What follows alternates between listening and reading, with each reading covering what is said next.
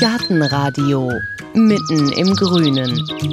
Der Winter steht vor der Tür und da gucken wir diesmal, was für Strategien haben Pflanzen, um durch die kalte Jahreszeit zu kommen. Bei den Tieren, da kennen wir das ja.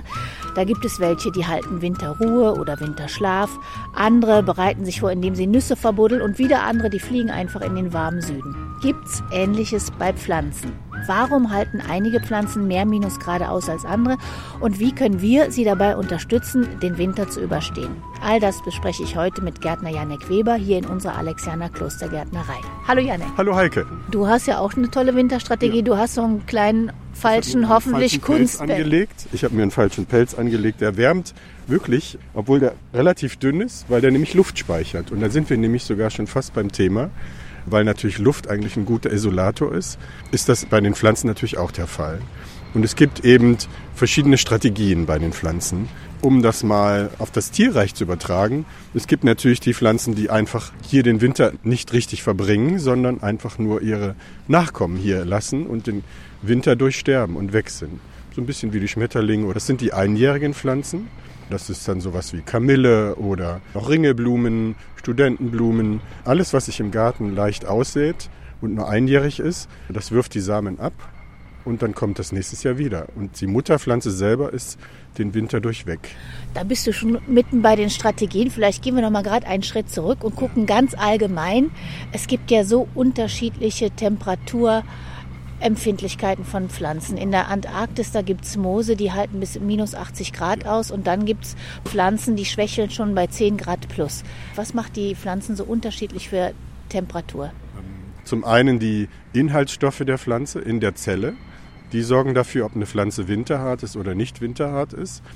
Dann natürlich auch die Strategien, ob man kurzzeitig mit Frost klarkäme. Also eine Pflanze kann über den Aufbau, über den Aufbau der Blätter, der Zweige, kann die eine Winterhärte entwickeln. Die kann aber natürlich zusätzlich auch, indem sie ihren chemischen Haushalt verändert, eine Winterhärte entwickeln. Oder indem sie sehr, sehr klein ist, sehr flach am Boden liegt.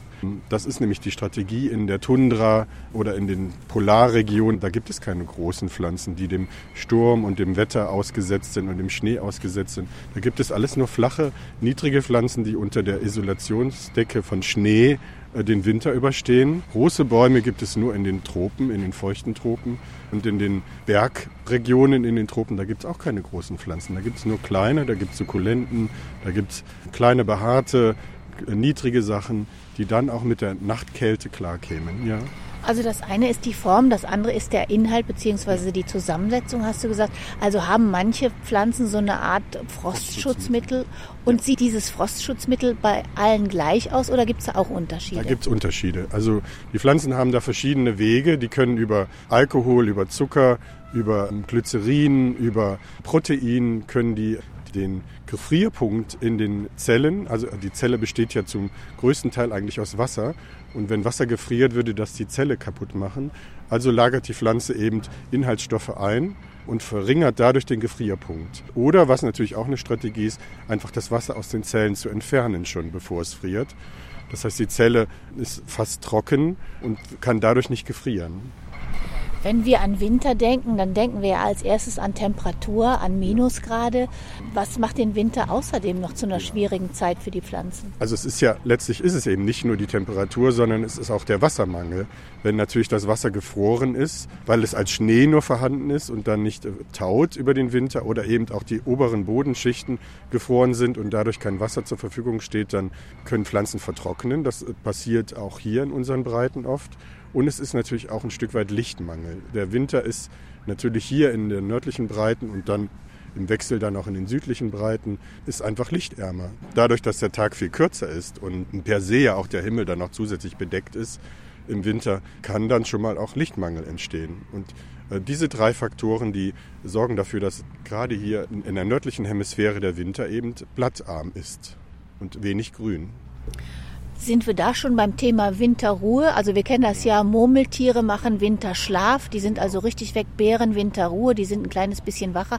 Wer ist da in der Pflanzenwelt so ein bisschen auf der Linie? Also die Murmeltiere sind ja vergleichbar mit den Zwiebelpflanzen. Tulpen, Narzissen, Hyazinthen, die einfach tief im Boden liegen und dann auch schon sehr früh in den Winterschlaf gehen Also die Zwiebelpflanzen sind die Murmeltiere, die kommen auch erst wirklich raus, wenn die meisten Zwiebelpflanzen, wenn es wirklich wieder schön wird, wenn der Boden auftaut. Es gibt so ein paar Frühaufsteher wie die Schneeglöckchen oder die Winterlinge. Die haben aber nochmal ganz eigene Strategien, um durch den Winter zu kommen. Aber äh, das wäre vergleichbar. Jetzt ist es ja bei den Murmeltieren so, bevor die in den Winterschlaf gehen, fressen die sich ordentlich Speck an. Machen das die Zwiebelpflanzen das auch? Das machen die auch. Deswegen ist es ja wichtig, dass man die Zwiebelpflanzen im Frühjahr nach der Blüte nicht sofort abschneidet, sondern die Blätter dran lässt und die dann den Mai bis in den Juni hindurch dann langsam gelb werden lässt, weil dann lagert die Zwiebel, die meisten Zwiebeln einfach die Inhaltsstoffe für den Winter ein. Dann, dann legt die sich ihren Winterspeck zu Wasser, Nährstoffe, Proteine. Das lagert die alles ein und in der Zwiebel, das ist wie so eine kleine Vorratskammer für die Pflanze und das hebt sie dann auf über den Herbst, Winter und im Frühjahr zehrt sie dann davon, dann wenn noch nichts verfügbar ist eigentlich. Und könnte ich denn da als Gärtner oder Gärtnerin nachhelfen und dann im Herbst noch mal ein bisschen düngen oder so, damit die ordentlich was über den Winter zuzusetzen hat? Nee, im Herbst besser nicht die Zwiebelpflanzen düngen. Also im Herbst sollte man wenig düngen. Warum? Ähm, weil die Pflanzen ja, wenn es Oktober, November wird, dann natürlich anfangen, ja in Ruhephase zu gehen und so ein Düngerschub nochmal im späten Herbst. Also Frühjahr, Herbst, August, September könnte man noch ein paar Gehölze mit einem Herbstdünger düngen. Das ist aber dann etwas anderes als dieser klassische Sommer-Frühlingsdünger. Aber die Pflanzen im Spätherbst nochmal zu düngen, würde dafür sorgen, dass sie nochmal angeregt werden zu wachsen. Und das sollen die gar nicht. Die sollen ja eigentlich etwas ruhiger werden, etwas fester werden und sich auf den Winter vorbereiten und nicht nochmal Gas geben, sondern ein bisschen langsamer treten. Deswegen für die Zwiebelpflanzen, also für die Murmeltiere, wäre es am besten, die im Frühjahr zu düngen, wenn die in der Blüte sind und auch danach und möglichst lange das Grün stehen zu lassen. So, wir gehen jetzt gerade mal rüber hier zu den Laubbäumen. Wir haben hier ein paar Obstbäume kann man sehen? Wir sehen nichts. Wir sehen nichts, genau. Das, das ist das, was man eigentlich sieht, was man klassischerweise jetzt bei uns in den Wäldern sieht, in den Büschen. Nichts. Der übliche äh, Baum in Europa, Mitteleuropa ist eher, also in den tieferen Lagen ist eher laubabwerfend. Das heißt, der hat die Strategie, reduzieren, alles, was du nicht brauchst und nur noch das Nötigste, was du erhalten musst, das erhältst du. Das heißt, man hat das Holz, man hat die Seitentriebe, die Zweige. Alles, was man nicht braucht, ist weg. Es ist wirklich nur der nackte Baum, der da steht, wie er ist, und der versucht, möglichst äh, sparsam durch den Winter zu kommen.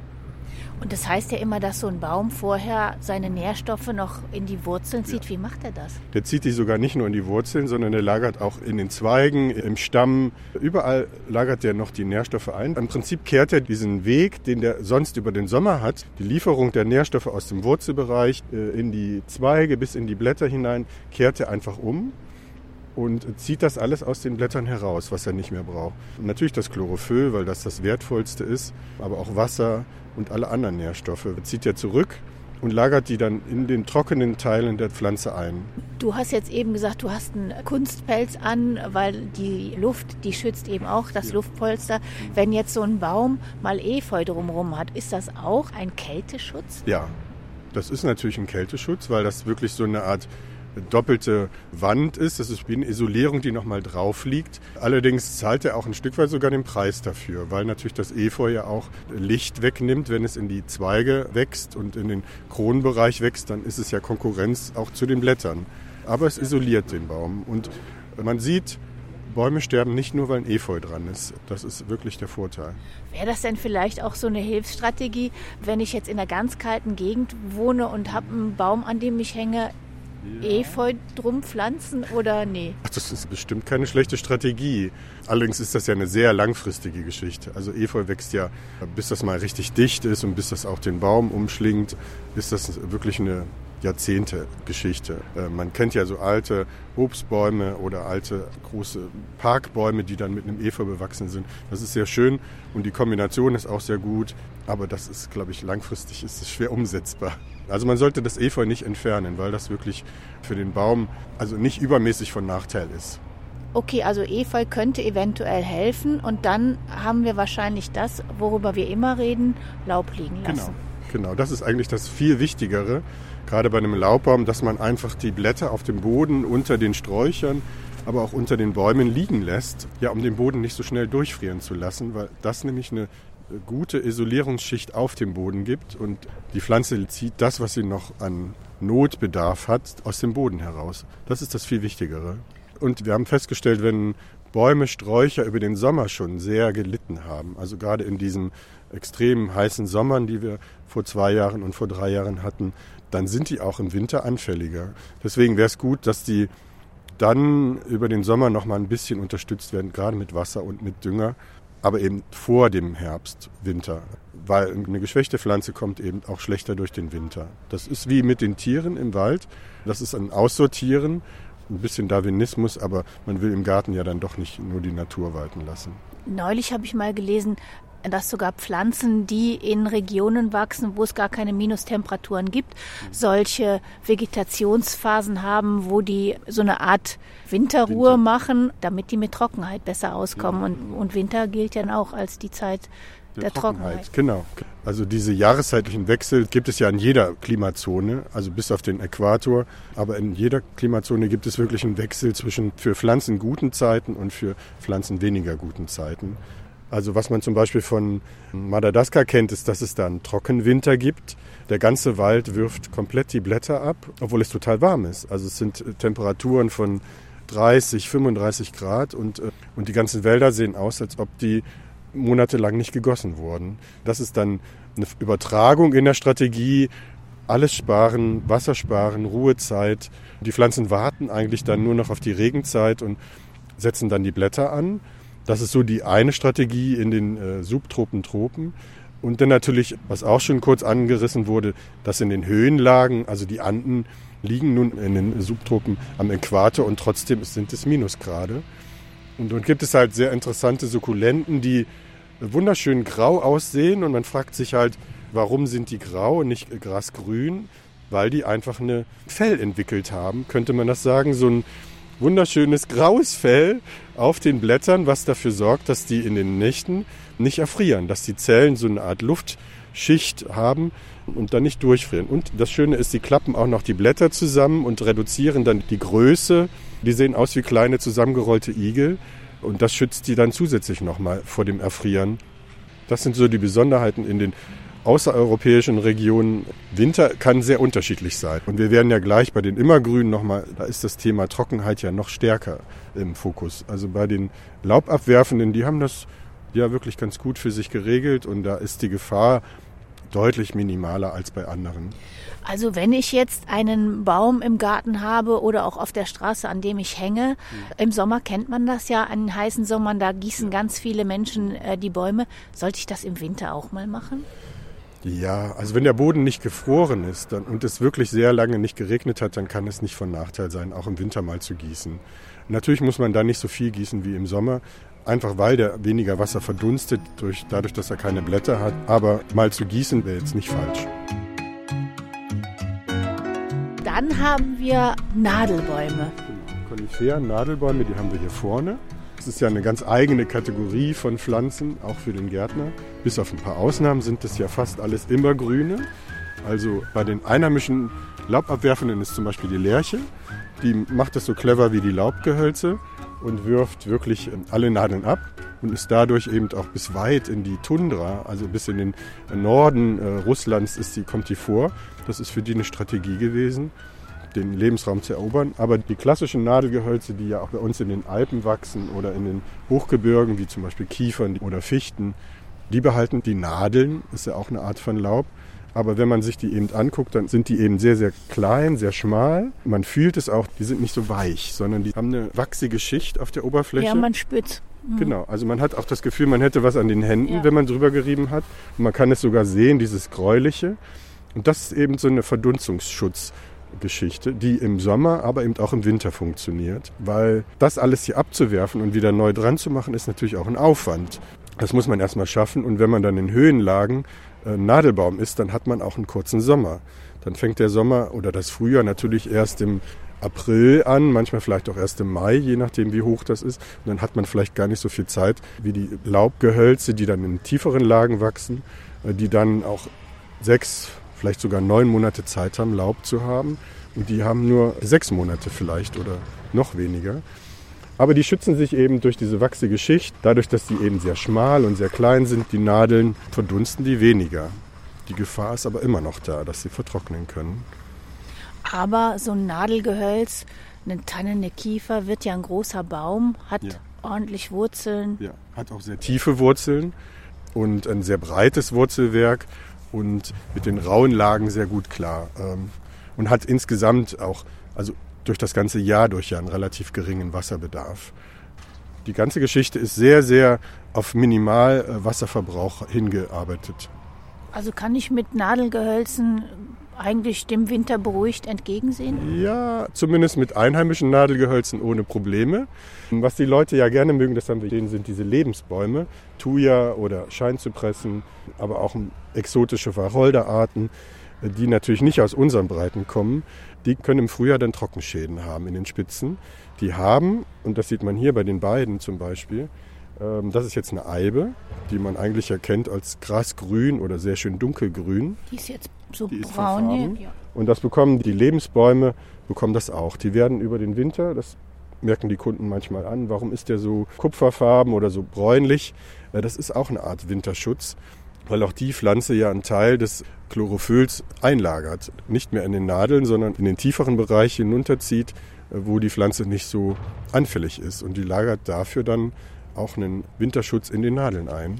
Also wenn ich eine braune Eibe im Winter habe, ja. dann muss ich nicht Angst haben, das ist normal. Das ist normal. Eine braune Eibe, einen braunen Lebensbaum, einen braunen Wacholder. Wenn der dann irgendwann im Mai noch braun ist oder sogar noch brauner ist, dann ist es ein Problem. Die sollten eigentlich im Laufe des Frühlings wieder schön frisch grün werden, auch einen tollen neuen Austrieb bekommen. Aber jetzt über den Winter ist dieser Kupferton in den Nadeln ganz typisch. Und wie ist es mit immergrünen, wie zum Beispiel Rhododendron oder ja. Buchsbaum? Die haben ja Blätter, die genau. verdunsten ja dann mehr Wasser. Wir können uns die hier gerne mal anschauen. Die haben ja eine größere Blattoberfläche als zum Beispiel die Nadeln von den Nadelbäumen. Man sieht das hier, so ein Rhododendronblatt ist ja um das Vielfache größer als eine einzelne Nadel von einem Nadelgehölz. Aber auch da vorne die Ilex zum Beispiel, die haben ja auch größere Blätter oder Buchsbaum. Die haben natürlich auch eine Wachsschicht. Man sieht das hier, das Wasser steht so ein bisschen auf den Blättern. Mhm. Äh, und die Blätter sind auch etwas fester als zum Beispiel von einer Birke oder von einem Apfelbaum. Und man stellt das auch fest, wenn man die mal schneiden würde, dann sind die nicht innerhalb von einer Stunde oder zwei sind die dann am Vertrocknen, die Blätter, sondern die bleiben sehr lange so stabil. Deswegen nehmen wir auch den Buchsbaum und den Ilex gerne zum Basteln für die Weihnachtsgestecke, weil die sehr lange das Wasser in sich halten. Aber irgendwann kommt auch für so ein Rhododendron oder so ein Buchsbaum der Punkt, wo der dann vertrocknen könnte. Dann entwickelt der, das ist das Schöne bei Rhododendron, der klappt die Blätter etwas zusammen, also er rollt sie zusammen, um die Verdunstungsfläche, wo die Sonne drauf fällt, äh, weil die nämlich den Wasserverbrauch anregt, äh, zu reduzieren. Das ist so eine Notreaktion. Das funktioniert auch meistens ganz gut. Es ist eine Frage, wie lange das ist. Wenn die ähm, Wintertage doch mal sehr lange sehr sonnig sind, aber trotzdem Minusgrade sind, das heißt der Boden ist dann gefroren, aber die Sonne scheint auf die Pflanze, dann kann es zu Trockenschäden kommen bei den immergrünen.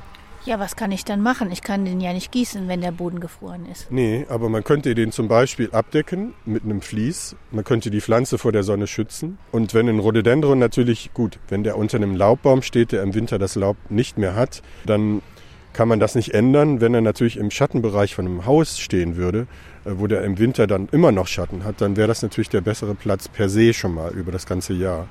Aber man könnte auch ein Vlies drüber legen.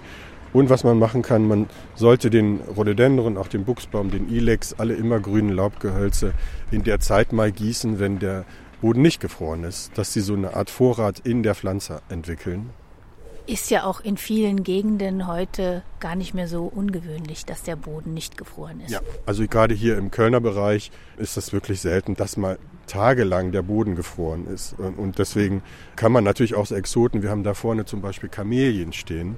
Das ist auch eine immergrüne Pflanze, die auch sehr viel Wasser verdunstet und jetzt sogar im Winter blüht. Aber die muss man einfach schützen, davor, dass sie vertrocknet. Deswegen an guten Tagen gießen damit man an schlechten Tagen einen Vorrat hat. Und gerade beim Rhododendron haben wir es schon gesehen. Das ist eine Strategie, die finde ich ganz faszinierend, wie Pflanzen über den Winter kommen, nämlich Strategie Optimismus, dass die schon die Knospen ausbilden. Ja. Also im Herbst kann man sich darauf verlassen, der Frühling kommt, da geht die Pflanze von aus. Aber das sieht so klein und zart und anfällig aus, die ja. Knospen. Wie funktioniert das? Die Frühlingsblüher legen ja alle im Herbst, also im späten Sommer sogar eigentlich schon, legen die schon die Knospen an. Dann, wenn die meisten Kraft zur Verfügung haben, wenn das denen am besten eigentlich geht und entwickeln eigentlich schon eine kleine Blüte in der Pflanze drin. Und die muss doch unglaublich anfällig sein für Frost. Ja, aber die wird ja natürlich durch diese Hüllen sehr gut geschützt. Also die Hülle selber sind ja mehrere Schichten übereinander und dazwischen ist immer Luft zwischen den einzelnen Hüllblättern. Die Hüllblätter sind sehr, sehr trocken also man spürt auch so ein bisschen, das ist nicht nur dicht an dicht, sondern da ist auch so eine leichte Luftschicht dazwischen und diese Luft sorgt dafür, dass die Knospe nicht durchfriert. Und die Pflanze wird nach und nach im Frühjahr noch mehr Wasser in die Knospe leiten und dadurch geht die dann auch auf. Und warum das, bilden die nicht gleich erst im Frühjahr die Knospen aus? Also etwas, was sehr früh blüht zum Beispiel, sowas wie Forsythien, eben auch die Rhododendren, Kamelien, man müsste dann sehr, sehr, sehr, sehr schnell sein, um schon im März zu blühen. Ja, man müsste dann schon im Februar eigentlich anfangen mit dem Wachsen, was aber dann in der Zeit ja noch gar nicht möglich ist. Im Winter wächst selten eine Pflanze. Was einzelne Besonderheiten schon mal machen, ist im Winter die einzelnen Knospen aufzumachen, wie zum Beispiel die Zaubernuss. Die öffnet aber auch nur die Knospen, die sie schon im Herbst angelegt hat die Christrosen zum Beispiel. Das ist alles schon in der Pflanze selber drin. Aber die wächst doch im Winter, die wird doch größer. Die Blüte oder? wird größer, ja, aber die Blätter bleiben im Winter so bestehen, wie sie sind. Die Blätter, die sie im Winter hat, die hat sie im Herbst angelegt. Und die Blütenknospen, die sind sehr tief unter den Blättern versteckt und die füllt sie dann an den guten Tagen mit Wasser und dann werden die immer größer, immer höher und gehen dann auf. Und haben dann diese äh, Winterliebhaberinnen, ich sag mal wie jetzt Christrosen, haben die dann nochmal einen ganz besonderen Frostschutz? Ja, natürlich. Die Pflanze selber hat in den Zellen nochmal einen zusätzlichen Frostschutz eingelagert. Das sind dann Schneeglöckchen, Christrosen und ähnliches, was wirklich auch im Januar oder Februar oder Dezember sogar schon blüht. Die enthalten oft einen hohen Zuckeranteil in den Zellen oder eben einen Alkoholanteil in den Zellen, dass die wirklich nicht durchfrieren. Und kann ich diese winterfreundlichen Pflanzen irgendwie unterstützen? Also gerade Christosen ist etwas immergrünes, das darf man nicht vertrocknen lassen. Und ich würde sie wirklich auch mal abdecken, wenn die Sonne sehr, sehr scheint. Aber Christrosen gehören eben auch in den Halbschatten. Abdecken, an milden Tagen mal gießen. Das hilft ihnen auf jeden Fall, ja. Man sollte die im Sommer, wenn die im Frühling, Sommer, äh, Mai, Juni herum, wenn die Blätter etwas mit Pilz befallen sind, so braune Flecken, dann sollte man die bei den Christrosen zum Beispiel abschneiden, damit diese Pflanze nicht geschwächt ist. Und dann bekommt die wieder neue Blätter, vielleicht mal düngen. Das ist das Besondere bei den Christ- oder Schneerosen.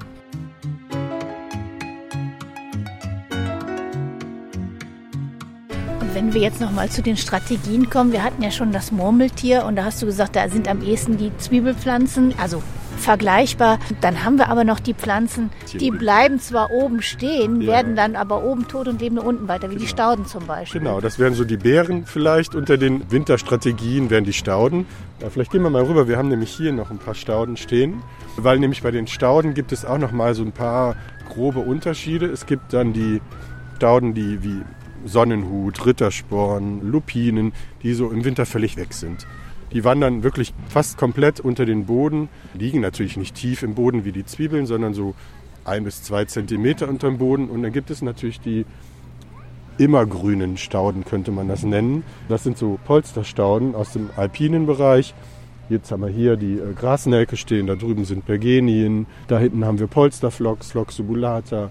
Das sind so Stauden, die knapp über dem Boden äh, grün bleiben und in diesem grünen Kissen auch die Knospen überwintern. Man sollte die nicht abschneiden im Winter. Alles, was im Winter noch grün ist, sollte man auch dann nicht abschneiden.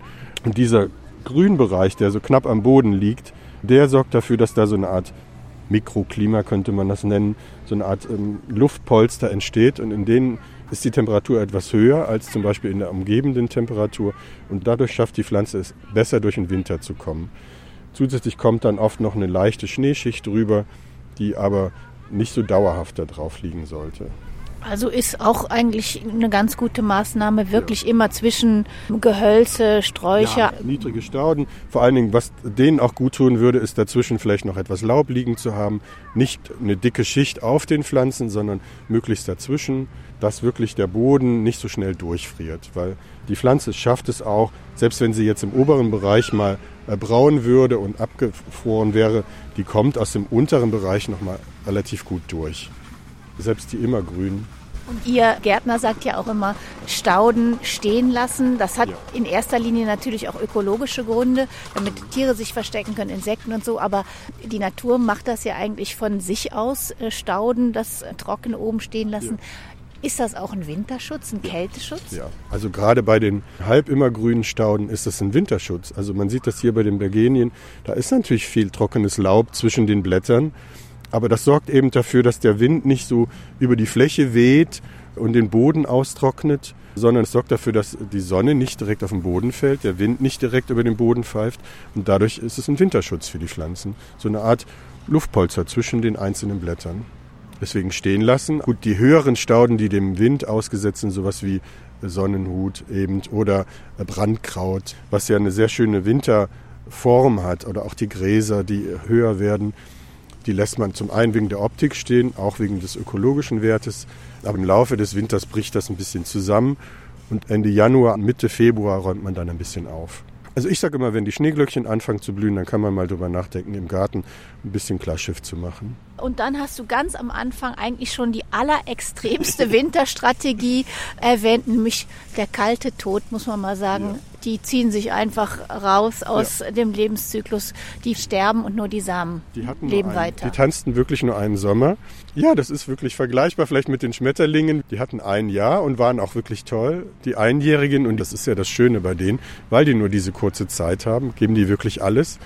Und das, was sie am Ende nochmal geben, ist die Option aufs nächste Jahr. Das heißt Samen, die säen sich leicht aus. Und diese Samen, die dann auf dem Boden liegen, in den Boden fallen, deren Strategie ist möglichst trocken sein, möglichst wenig Wasser enthalten im Samen. Das heißt, wenn ein Samen etwas als Vorrat enthält, dann ist es eben entweder Fett oder Öl oder eben anderes Protein. Das enthält die Pflanze als Vorrat zum Wachsen fürs Frühjahr, aber kein Wasser. Und die Samen sind dann einfach auch noch oft von einer sehr harten Schale umgeben. Also so Kapuzinerkresse-Samen, der ist eben von einer braunen Hülle umgeben. Oder auch so ein Samen von einem Mohn, der ist einfach trocken und enthält dann nur Öl und ist sehr klein und schafft es dann, den Winter durch in einer Ritze auf dem Boden zu überwintern und ist im nächsten Jahr wunderschön.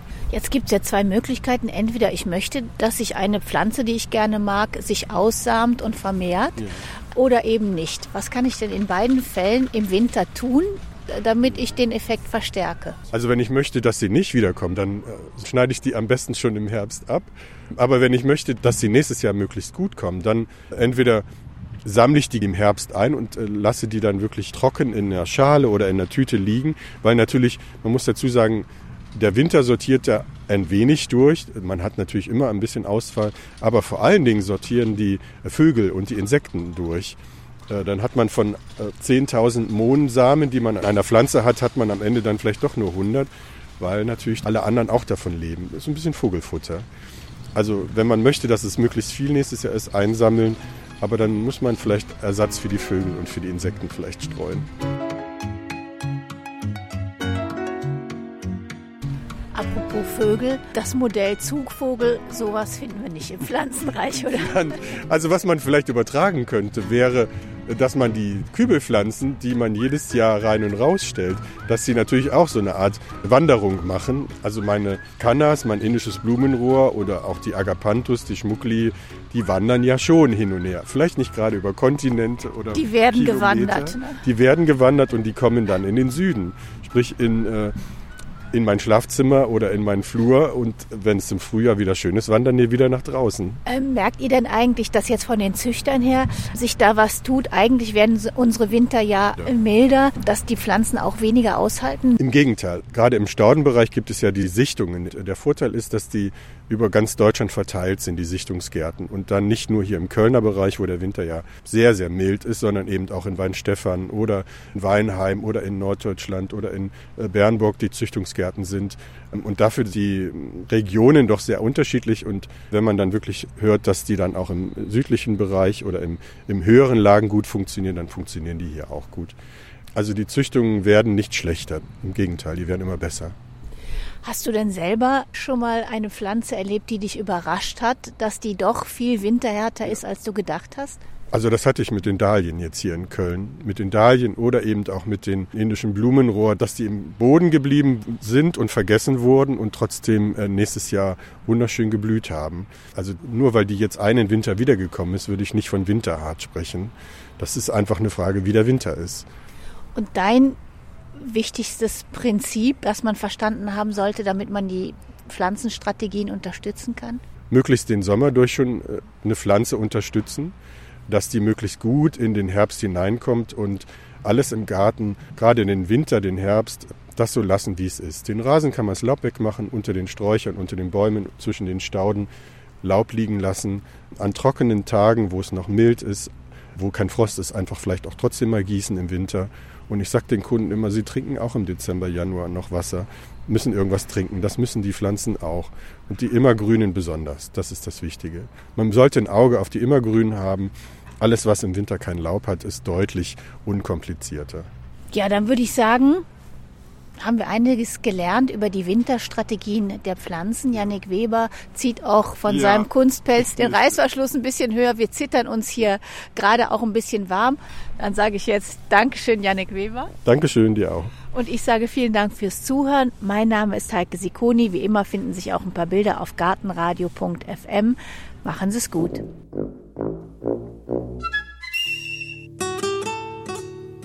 Gartenradio Gezwitscher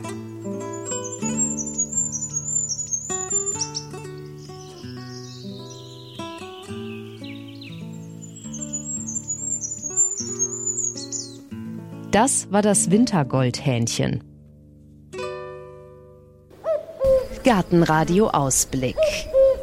In der nächsten Folge hören Sie. Da geht es um einen sehr exklusiven Service, wenn bei Katharina von Ehren in Hamburg das Telefon klingelt, dann wünscht sich jemand mal eine Platanenallee, dann einen japanischen Ahorn mit asymmetrischem Wuchs oder eine mannshohe Eibenhecke mit wolkigem Wuchs. Ja, und dann wird Europas erste Tree Brokerin aktiv und sucht aus rund 600 Baumschulen die passenden Schätze zusammen. Und dann organisiert sie den kniffligen Transport, wie gerade zum Beispiel von Belgien nach Usedom. Es ist ein Privatgarten und da haben wir vorgestern riesige Eiben geliefert, also Taxus baccata, so eine organische Form geschnitten, fünf Meter breit und drei Meter hoch. Uralte Pflanzen, mehrere Jahrzehnte alt und die mussten, weil die so breit sind, auf einem Tieflader transportiert werden mit Überbreite und deswegen auch ein Begleitfahrzeug und das war alles sehr aufwendig und aufregend. Die sind dann auch so verhüllt unter einer Plane, unter einer atmungsaktiven Plane. Und das sieht dann aus ein bisschen wie so eine Christo-Verpackung, also so eingeschnürt und man weiß nicht so genau, was sich darunter verbirgt. Man sieht etwas den Ballen, aber als Nicht-Pflanzenkenner muss das irgendwie noch besonderer aussehen, weil man gar keine Ahnung hat, was darunter ist.